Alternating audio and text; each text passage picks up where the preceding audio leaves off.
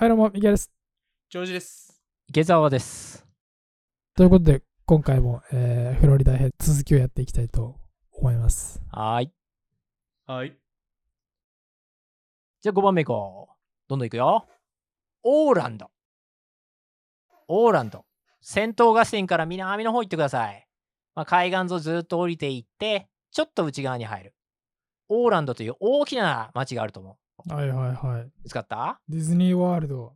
その通り。もうオーランドといったら世界一のテーマパーク都市で、ディズニーワールドリゾート、ユニバーサルオーランドリゾート、これユニバーサルスタジオのことね、それからシーワールド、レゴランド、まあ、あいろんな娯楽施設が集中しているっていうことで、名前を聞いたことがある人も多いんじゃないかなと思うんだけど、まあ、フロリダって言ったら観光っていうイメージを持ってる方も多いと思うんですけど、まあ、その象徴的な街って言ってもいいのかなというふうに思います。もうアメリカ一のテーマパーク都市といったら、このオーランドになります。で、オーランドからそのままちょっと東、大西洋の方に行ってもらって、大きめの島があるのわかるかな。オーランド中心地から車でだいたい1時間ぐらい行ったとこなんだけど、ここにケープカナベルって言われる場所があって、はいはいはここにケープカナベラル宇宙軍施設と、あと、これは聞いたことある方が多いと思う、ケネディ宇宙センターがあります。僕もちょうど1年くらい前に見学に行ったんだけど、ここね、ケネディ宇宙センター。このケネディ宇宙センターっていうのは、NASA 所有の施設で、で、ケープカナベラルは空軍の施設っていうことで、まあ、所属はちょっと違うんだけど、でも一緒に運営されていて、宇宙ロケットの打ち上げ数で世界で常にトップ3に入る発射基地となっているので、今でもたまにね、ロケット発射って言ったら、ここの名前が出てくるのをニュースなどで見たことある方も多いと思うんだけれども、い。有名ですもんね、ここね。有名だよね。で、今さっきさ、ジャクソンビルが1900年代初頭に一瞬だけ映画産業の中心になった後にすぐ衰退しちゃったっていう話をしたと思うんだけど、まあそれから70年くらい経った。1990年代には今度はここオーランドでユニバーサル・スタジオがオープンするっていうこともあって、フロリダ州で2度目の映画ブームっていうのが起きます。で、一時期、このオーランドがハリウッドイースト、東のハリウッドってことだね。ハリウッドイーストなんて呼ばれたこともあったんだけど、まあ、その時期、1970年代に撮影された有名な作品っていうと、まあ、2人ともね、映画詳しいと思うんだけど、リーサル・ウェポン3、メル・ギブソン、ダニー・グローバー。これなんかオーランドで撮ってます。それからトム・ハンクス主演のアポロ13。アポロ13。これロケットの発射場はもちろんケネディ宇宙センターだよね。ここで撮影されてます。こういうね、結構今でも有名な作品がこの時期、ハリウッドイーストっていうオーランドが言われた時期に、フロリダ州で撮られてきました。でも結局ね、その後、あの映画産業への税制優遇策とかで他州との競争負けちゃって、まあ、このあー2度目のブームっていうのかな、ジャクソンビル、オーランド、ね、この2度目のブームっていうのも2000年代初頭には終わってしまうんだけど、でも今でもフロリダ州の映画産業ってめちゃくちゃでかくて、50州の中で常にトップ10に入る規模っていうことで、まあ、いろんなところで撮影が行われてますと。で、ここでちょっとしたクイズです。まあ、これちょっと一発で当ててほしいなっていうところなんだけど、このオーランドの日本における姉妹都市、どこだと思う？ヒントはオーランドの一番の名物。今さっき出てきた。ディズニーワールド。ディズニーワールドってことは？おあの、ディランドがあるとこですか？千葉の、うん、千葉の？松戸？松戸じゃないよ。浦安でもないし。その通り、その通りあ浦安か歌詞。浦安？浦安だよ、浦安。正解。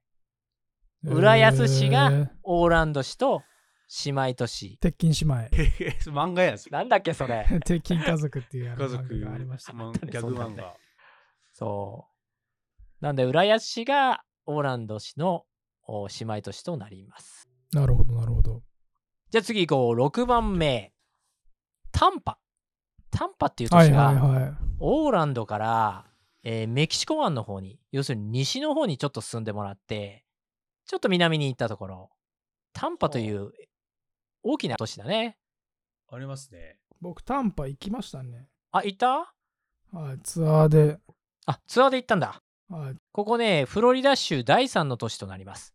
まあ、ほんとね、いろいろと見どころの多い街なんだけど、まあ、ちょっとね、絞って話さないとというところあるので、えー特徴はね、はいもうこの3つにちょっと絞っちゃいます。1つ目、レイズ。メジャーリーグベースボールのチーム、あレイズの本拠地。ね、岩村選手って覚えてるかな？ソフトモヒカンで大活躍した、うん、ヤクルトスワローズから移籍して、はい。まあ、彼が所属していたことで、日本の中だとね、あの知ってる方もいらっしゃるのかなというところ。で、2番目、雷。 Lightning Capital of North America って呼ばれるくらい雷雨が多い地域で、かっこいいっすね。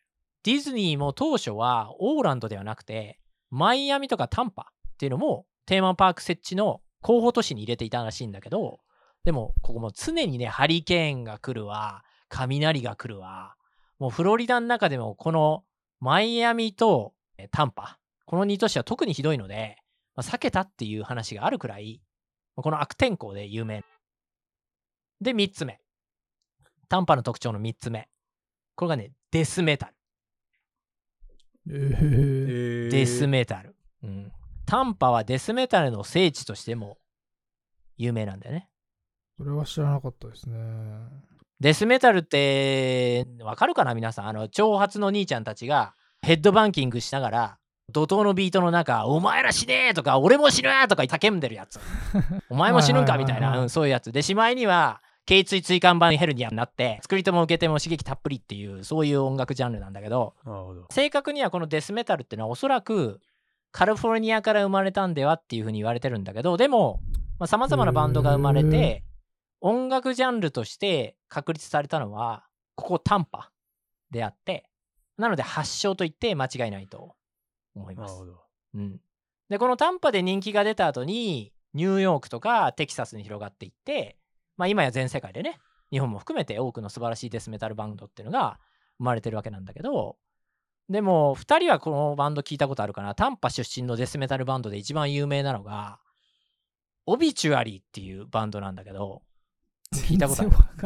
あ本当に？ミキヤ君も知らないのか？わかんない。知らないですうん。ね。でも有名なんですか？有名この Obituary 日本語でね死亡記事っていう、まあそういう訳語になるんだけど、まあ、新聞とかニュースの記事ね。死亡記事っていう死んじゃった記事っていうバンドなんだけど、まあ、でも1984年結成の老舗デスメタルバンドだよ。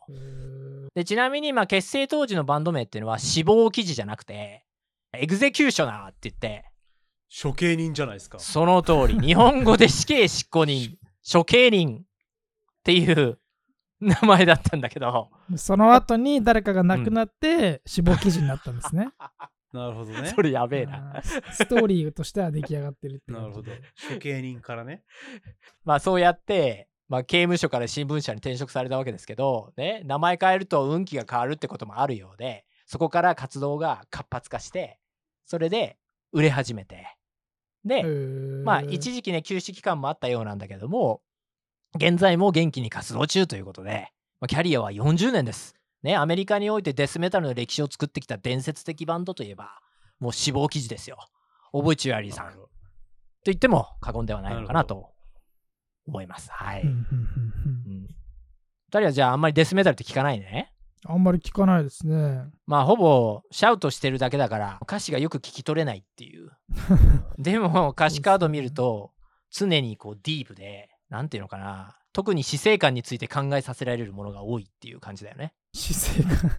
うんうん最近のほら音楽って大概ほらなんとかポップとかさいう系のは、まあほらショートパンツ履いた容姿端麗な集団が踊りながら恋だの愛だの言ってるようなああいう感じのものじゃない？はいはいはあああいう一般ピーポーには非現実的な理想郷を語ってるようなまあああいうような音楽ジャンルと比べればよっぽどリアリティがあるジャンルだなっていうふうには思うよね池澤さんは結構共感できるっていう。共感できま。す はい私にはあのキラキラした世界は全く無縁ですので、お前死ねとか言われてる方が、ああ、死ぬのかなみたいな 感覚い。にはなれるかなと。遅かれ早かれ。遅かれ早かれ。うん、そうそうそう。まあ、ということで、ね、タンパという都市を勝手に3つにまとめちゃったんですけど、レイズと雷とデスメタルっていうふうに覚えておいてもらえればと思います。もっといろいろとある街なのでえーあの調べたい方はどうぞご自身で調べてください。で、7番目の都市、お待たせしました。こちらがマイアミ。マイアミの登場です。はい、位置見てみてください。えー大西洋岸ですね。ずーっと南の方に行ってください。マイアミ。まあ、これもう地図上でもね、すぐ見つかると思います。大きな都市ですね。マイアミ。フロリダ半島のほぼ最南端。ね、世界有数のビーチが点在する観光都市っていうことで、マイアミビーチって聞いたことある方もいらっしゃると思うんですけど、でもそれだけじゃなくて、近年では IT とか金融の大企業がどんどん集まってきていて、ビジネスにおいてね、全米というより世界で最も注目されている都市の一つでもあると。で、あと、世界中の富裕層が集まる地域としても有名。すごいです、ここう。ん大金持ちはたくさん移り住んでます。なので、フロリダ州の多くの都市の中でも、まあもしね、一つ覚えろっていうことだったら、まあ、ここマイアミがいいのかなというところと、あと、まあ、後編の歴史編でも何度も出てくるので、まあ、この1というのは覚えておいてもらえればなと思います。まあ、あの、この都市に関してはね、もう話し出すともう際限なく広がってきて、もう何日もかかるの。ちょっと短波みたいに無理やりまとめることもできないんですけど、まあ、それじゃ困ると思うので、あえて一番の特徴を挙げるとするならば、人種構成かなというふうに思っていて。で、マイアミはフロリダの中でも最南端の方に位置する都市だよね。で、今さっき地図で見てもらったように、さらに海を挟んで南に目を向けると、キューバとかカリブ海の国々があるよね。ということもあって、うんこのマイアミにはそのような国からの移民の方が多く住んでいて、半分以上の住人の方々、マイアミの住人の方々は、えーアメリカ国外で生まれた人たちっていうくらい多様性に富んでる街なんでね。で、まあ、州の全体の人口構成については、まあ、後ほど話すんだけど、えーフロリダはヒスパニックの州っていうイメージを持ってる人も多いと思うんだけど、そのイメージを牽引しているのがこのマイアミ。で、じゃあ、一言でヒスパニックって言うけど、たくさんいろんな国があるわけだ。具体的にどの国の出身の方々がマイアミに多いと思う？先ほど何度も出てきた国。あ、カリブ海の国ですか？そう。キューバじゃないですか？その通り。ほぼ3割がキューバ系の方々で。ということもあって、うんマイアミ市内にはリトルハバナなんていう、キューバの首都ハバナっていうんだけど、リトルハバナなんていう、うハバナの名前を冠するキューバ移民の方々が運営する料理店が軒をね、連ねてるエリアっていうのがあって、このエリアをね、散策するガイドツアーっていうのがあって、僕も参加したことあるんだけど、これおすすめです。ガイドさんと一緒に葉巻ショップを訪問したりとか、レストランでキューバンコーヒーっていうね、あの強くて甘いやつがあるんだけど、それを飲んだりとか、あとキューバンサンドイッチっていう、これ美味しいんだけど、美味しいやつ。ローストポークでたっぷりのチーズ、そう美味しいやつを食べたりとか、あとマイアミにおけるキューバ移民の歴史についてもね、そのガイドさんと一緒にこう回りながらね、話してもらえるので、もうかなりね、充実したツアーで、全部2時間ぐらいだったかな？あのーマイアミに行く機会あったら、ぜひ参加してみてください。僕の時は、ガイドさんがもう第一世代のキューバ移民だったから、もう話がすごいリアリティがあって、すごい楽しい時間を過ごすことができたんで、これおすすめです。まあそんなね、マイアミの人種構成なんだけど、まあキューバ人の他にはね、中米のニカラグアとかホンジュラス出身の方も多くて、まあ7割の方はスペイン語を話すというようなところです。でも、そうは言っても、マイアミちょっと旅行するのは大変だっていう方もいらっしゃると思うんですよ。そういう方におすすめの映画があります。もうこれ見てもらえれば、マイアミのいいとこ取りできるよっていう、そういう映画があって、シェフ。もうそれだけ。シェフ。フードトラックのやつですか？その通り。放題はね、シェフ三つ星フードトラック始めましたっていう。見たことあります、この映画。まあ簡単にそのあらすじ言うと、一流レストランをクビになったシェフが、えー失意の中ね、訪れたマイアミで、キューバサンドイッチに出会い、フードトラックを始めるっていうストーリーで、へえ。らそのキューバサンドイッチっていうのを世界に知らしめた映画っていうふうに言われてます。もう今、キャスト見たけど、うん。もうアベンジャーズじゃないですか、これ。そう、アベンジャーズなの、もう。あ、そうすごいよもう。はいはいはいなので、この映画を通して、マイアミの常夏の風景とか、文化とか、ファッション、垣間見ることができるし、あと、まあ、フードトラックってさ、あのニューヨークだと、まあ、ちょっといまいちな感じっていう イメージが僕にはあって、あの基本チキンオーバーライス、はい多様性がないっていうか、でも、うん南部のフードトラックって、まあ、僕もなんだかんだ言って南部の州ってまだ十何回ぐらいしか行ったことないんだけど、でも、あの僕の印象ね、結構いろんな種類のメニューがあって、で、あと何よりもフードトラックって夏の雰囲気がぴったり合うんだよね。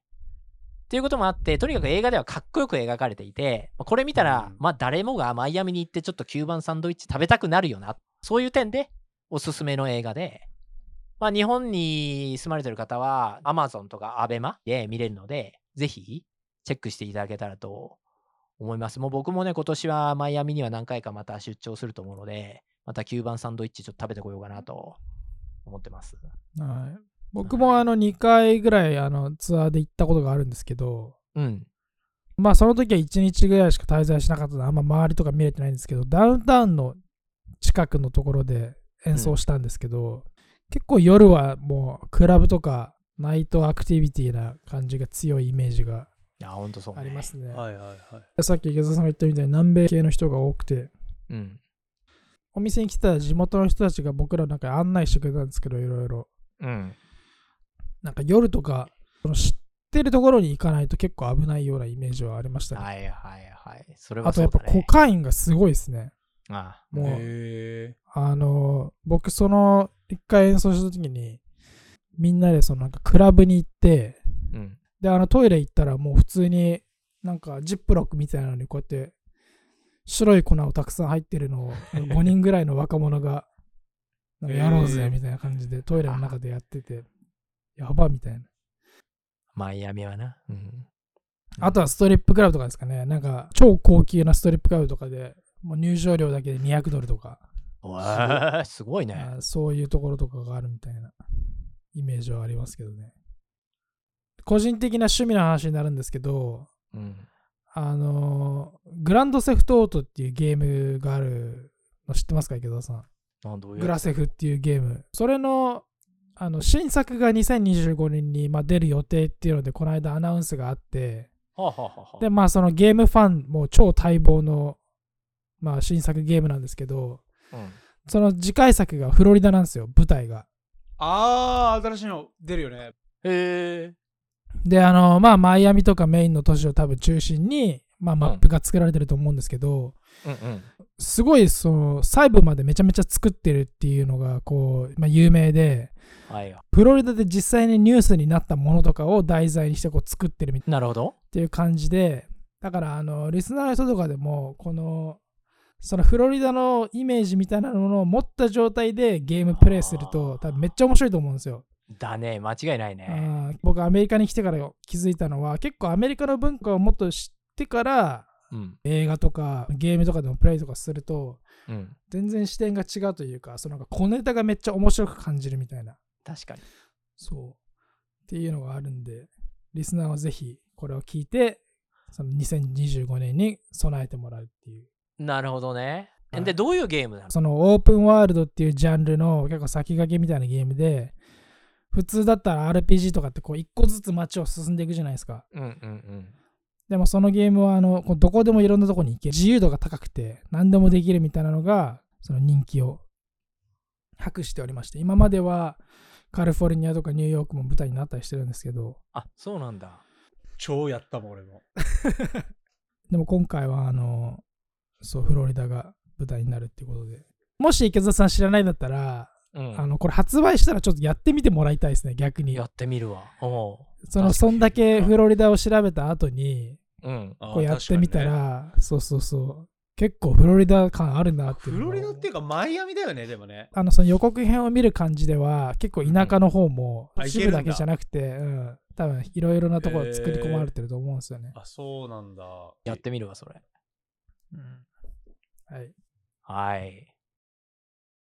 まあ、ちなみに、マイアミの日本の姉妹都市っていうのは鹿児島市になります。まあ、姉妹都市って適当なもんでね。へーこのマイアミと鹿児島市のケースも、じゃあ、なんで姉妹都市なのって言われると、鹿児島県の方も多分お答えできないと思うんだけど、すいません、もし理由があったら。でも、あの、ただ単に国土の南部にあって、どっちもね、アメリカの南部と日本の南部にあって、気候が温暖だから姉妹になったっていう、そのくらいの理由らしいです。僕が調べた感じでは。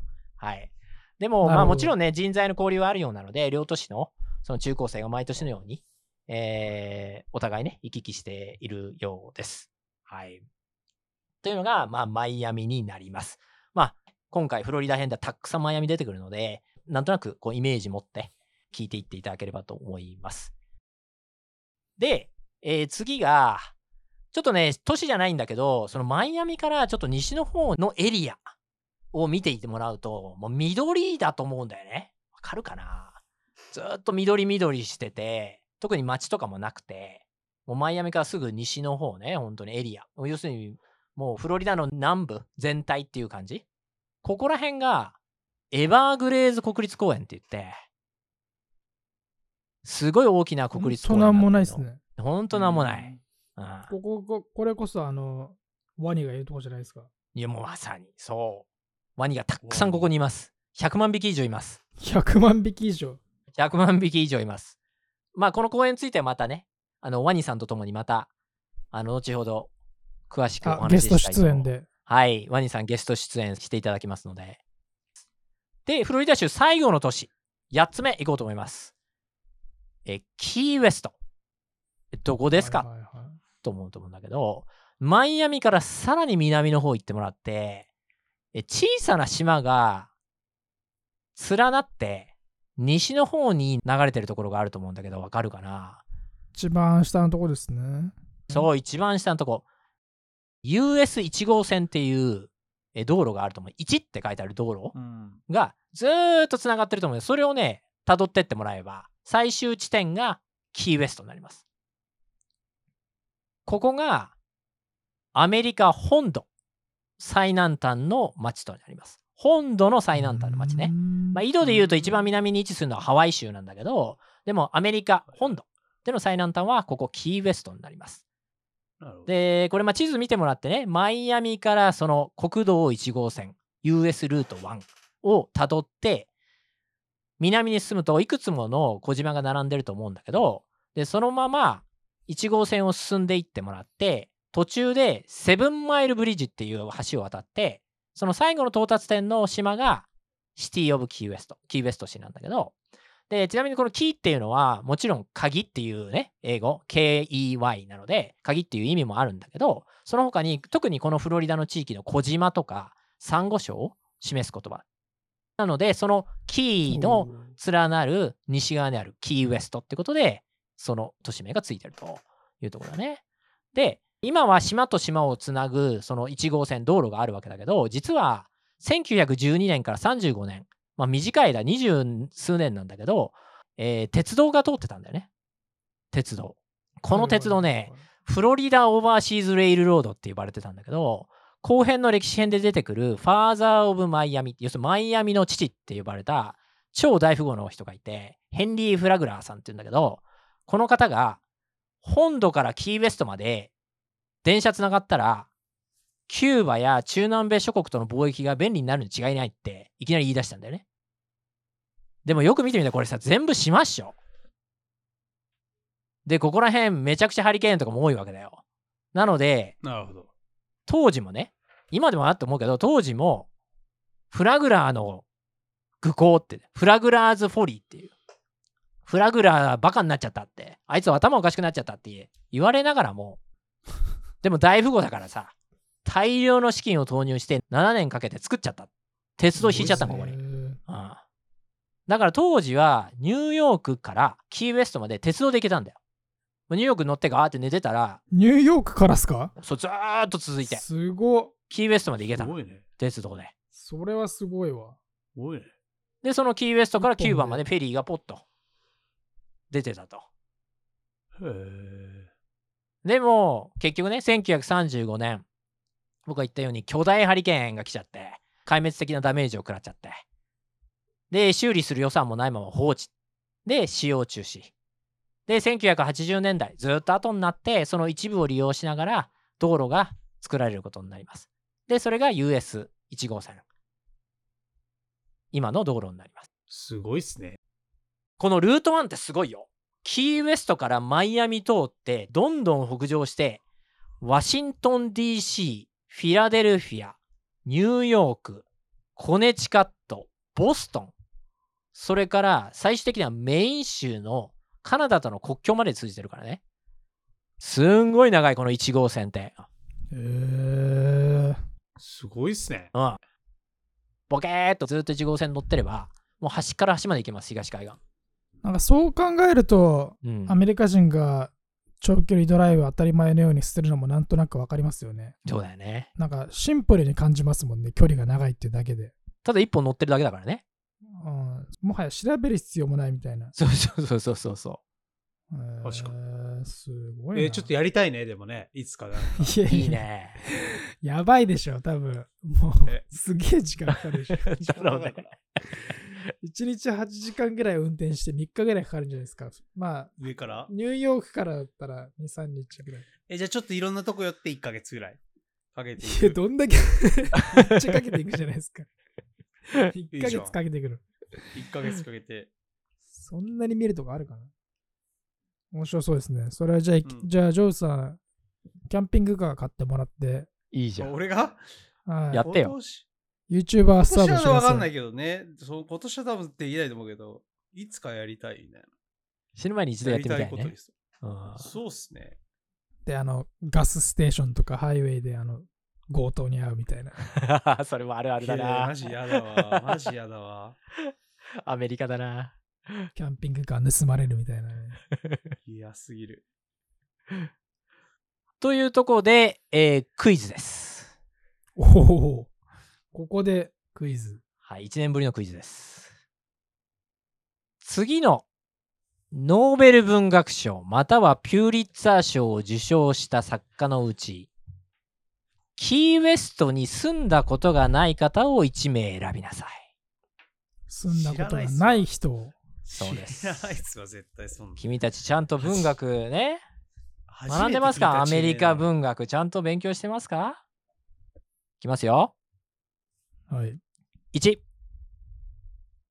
アーネスト・ヘミングウェイ。アーネスト・ヘミングウェイ。はいはいはいはい。知ってるよね。他がために金はなるね。不器用さらば老人と海。ねノーベル賞受賞作家です。ノーベル文学賞。この方が1番。2ボブ・ディランボブ・ディランン。はいはい。あのボブ・ディランですよ。もう説明必要ないよね。ボブ・ディラン。ボブ・ディラン。はいはい。彼もノーベル文学賞受賞してますよね。うんうん。はい。3、エリザベス・ビショップ。誰？えエリザベス・ビショップ。ビショッちょっとわかんないですね。プ誰？それちょっともう、誰かわからなすぎて、ちょっとイメージが。ちょっとね、日本人の方には馴染みがないかもしれないけど、アメリカ人は結構な方が、文学好きな方は必ず知ってる。もう20世紀において最も優れた才能を持っていたアメリカの詩人っていう風に言われるピューリッツァー賞作家です。エリザベス・ビショップ。うわわからないなんないね。3択です。どう、どう思いますか、ジョージさん。いや、ここも当てずっぽで行くしかないだって。わかんねえんだもん。キーウェストに住んだことがない方を1名ボブ・ディランっしょ。住んだことボない。ブ・ディランじゃないの？なんかボブ・ディラン住んだことなさそうなイメージありますけど、なさそうだだよね。そんなでもとこに住まねえっつってボブディランボブ・ディランでも、どのタイミングで住んでたかにもよりますよね。多分めっちゃお金持ちになった後にもうなんかどこでもいいから家買おうかなみたいな感じで買って住んでたみたいなことまあ、だったら全然あれする。みたいな。うん。一応西やし。ヘミングウェイはあのさっきマップ見てた時にヘミングウェイミュージアムあったんで もう絶対絶対ヘミングウェイはもうもうゆかりあるでしょっていう。ゆかりあるやん、それ。絶対あるからそれは。だからボブ・ディランかエリザベス・ビショップなんですけど僕はボブ・ディランかな？ボブじゃあ俺、ボブ・ディランじゃないかビショップ。が住んだことない。ボブ・ディランが住んだことない。はい、俺はエリザベス・ビショップは住んだことは絶ない、ない回答お願いします、はい。えー、どなたから開いていきましょうか？あじゃあもうあヘミングウェイからいきましょヘうミングウェイ。ヘミングウェイからいきましょうか。はい。アーネスト・ヘミングウェイ。はいヘミングウェイは1931年から39年の8年間キーウェストに住んでいました。ああ、ミュージアムあるぐらいですからねその通り、もう未客にそこを見られてたとは。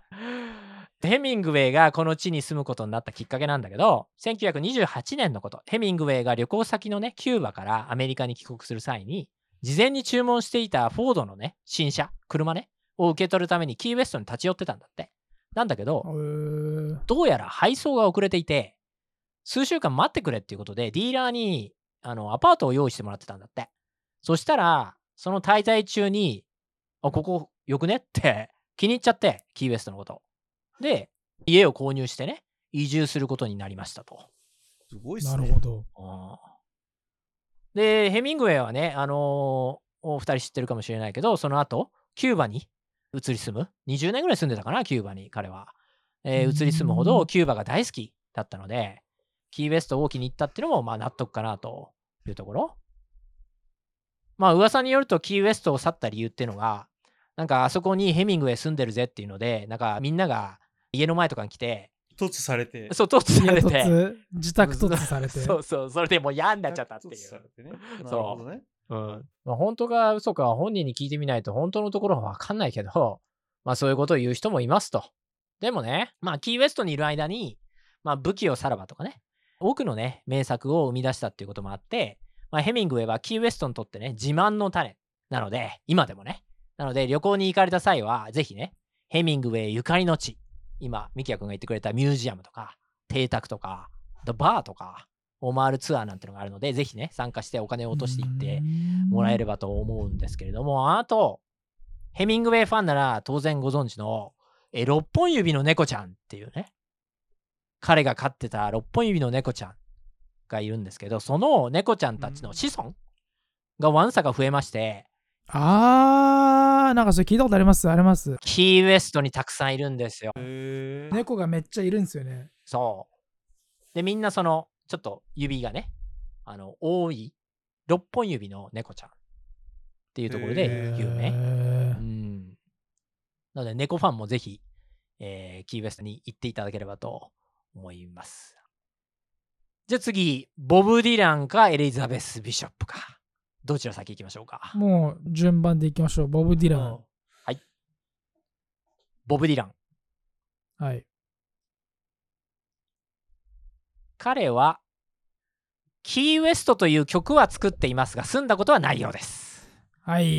ということで、えーボブ・ディランが正解です。はい。いや、なんかボブ・ディランってなんか寒いところに住んでるイメージなんですよね。なんかボブ・ディラン、ボブ・ディランがいるところって常にあの枯葉が吹いてるようなイメージがあるんで、確かに。なるほど。アウトローでね。TUS では住んでないんじゃないかなって思ったんで、はい。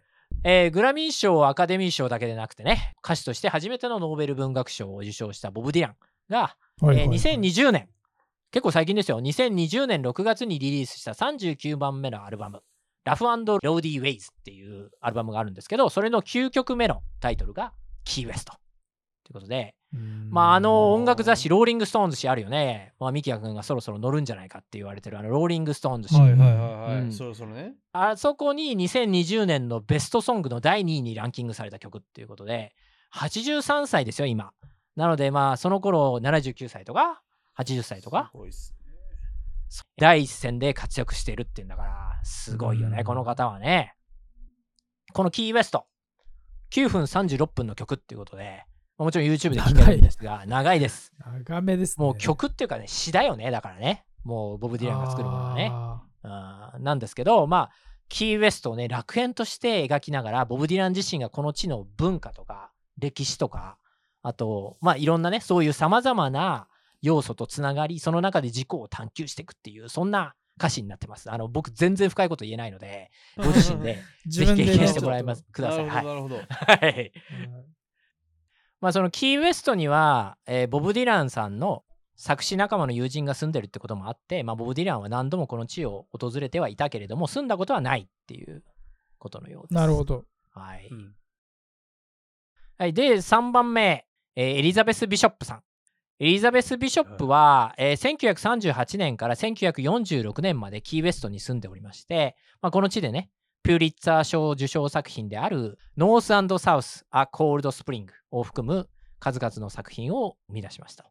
で、詩人としてね、活躍した以外にも、えーハーバード大、ニューヨーク大などで教鞭を取ったり、まあ画家としてもね、評価を得た才能にあふれる方だったそうです。で、キーウェスト滞在時には、もうヘミングウェイのね、奥さんとも親交が深かったそうです。で、彼女のね、邸宅っていうのも、もう今保存されていて、えーまあ、公開はされてないのかな？でも、キーウェストに残ってるということです。はい。まあ、ということで、まあ皆さんね、フロリダ旅行の際にはレンタカーをしてね、マイアミくらいから、まあ、キーズっていうそのね、えー小島を通って、えー本土最南端、キーウェストまでぜひね、ドライブをしてみてもらえればと思います。もちろんね、あの車運転できない方でもバスありますので、僕20年くらい前に行ったんですけど、南国の絶景が味わえますので、ぜひ行かれてみてはいかがでしょうか。ただまあ、むちゃくちゃ日焼けするんでね、まあその点はご注意をしていただければと思います。はい。はい。ということで、8つの都市を紹介してきたんですが、最後にちょっと番外編として、えーさらに2つの都市を紹介させてもらいたいんですけど、え1つ目が、パームビーチ。パームビーチっていうところがありまして、えーまあ、フロリダ州にはね、ナンジュっていう素晴らしいビーチが点在してるんですけど、パームビーチはその中の一つ、世界屈指のリゾート地で、このビーチがあるパームビーチ市には、30から40人の億万長者が住んでるって言われてます。でも、でもね、何がこのリゾート地を最も有名にさせているかというと、ここにあの方の邸宅があるからなんですよ。常にニュースに名前が出ない日はない。そして今年さらに、もうまさに今、まさにですけれども、注目を浴びている。松本人志？松本人志じゃないですか？松本人志か？彼も億万長者だと思うけど、違うね、残念ながら。はい、どなたかわかりますか？もう、もう、ヒントはいらないかな？トランプ？トランプさんです。その通り。正解。えートランプ元大統領の邸宅、マーラーゴがあることで有名です。安倍首相、元首相とかね、えー習近平さんもあったかな？訪問してましたね、マーラーゴ。ここにトランプさん住んでます。はい。なるほど、なるほど。はい。で、番外編2つ目は、カサデガっていう、アメリカ人でほとんど誰も知らない街なんだけど、フロリダ中部あたりにある町で、ここはね、スピリチュアルで有名なんだよね。スピリチュアル。うんまあ、この町にはヒーラーとか、うん、 mediums っていう、まあ日本語でなんていうの、霊媒師？いた子？降霊師みたいな。そうそうそうそうそうそうそう。とか、スピリチュアルカウンカウンセラーの方々とかが100人程度住んでいて、各々がスピリチュアルなサービスをなりわいとしていると。カサデガって調べるとなんか薄気味悪い写真ばっか出てくるんですけど、なんか。あ、もう そういうところ、そういうところ。あの、市内のホテルでは幽霊が出るっていうことで有名ですね。うわーなるほどね。あとね、名物があって、市内にザ・デビルズ・チェアっていう、もうそのままなんだけど、椅子があっすて、ごいね。そこに座ると悪魔に取りつかれるっていう。ジョイさん、ちょっと行ってきてくださいよ、これ。Devil's Chair？Devil's Chair 俺が俺の方が強えかっつって、ちょっと座ってみたいの。 Devil's Chair でちょっと昼寝してくださいよ。ああ、デビルもビビっちゃうぜ、そうなったら。なんかそこの椅子にね、缶ビールを残したまま、翌朝ベンチに戻ると、缶は未開封なのに、ビールの中身がなくなってるっていう、まあ、都市伝説なんだけどっ、マジックじゃないですか。すごマジックじゃん。歌詞試してきてよ。 Devil's Chair 舐めました、これから。ね、 Devil's Chair、Devil's Chair。ちょっと。ね、気になりますね。気になる。はい。なので、まあ、スピリチュアル好きな方はね、ぜひカサデガに行って感想をね、送っていただければと思うんですけど、まあ、でもカサデガの方曰く、我々は fortune teller、要するに占い師ではなくて、ヒーラー、 mediums なので、そこは間違えないでということのようです。もう全然違いますと。占いするのと、あとその、ね、ヒーリングする方々であったりとか、仲介をする方々っていうのは違うので、気をつけてくださいねっていうことのようですなるほ。どね。はい。南部ってでもちょっとそういうのがあるイメージありますね。あ、だね。それはそうねもうちょっと。スピリチュアル系って南部の、それこそニューオーリンズとか、はいはいはいはい、はい。ルイジアナとか。はい。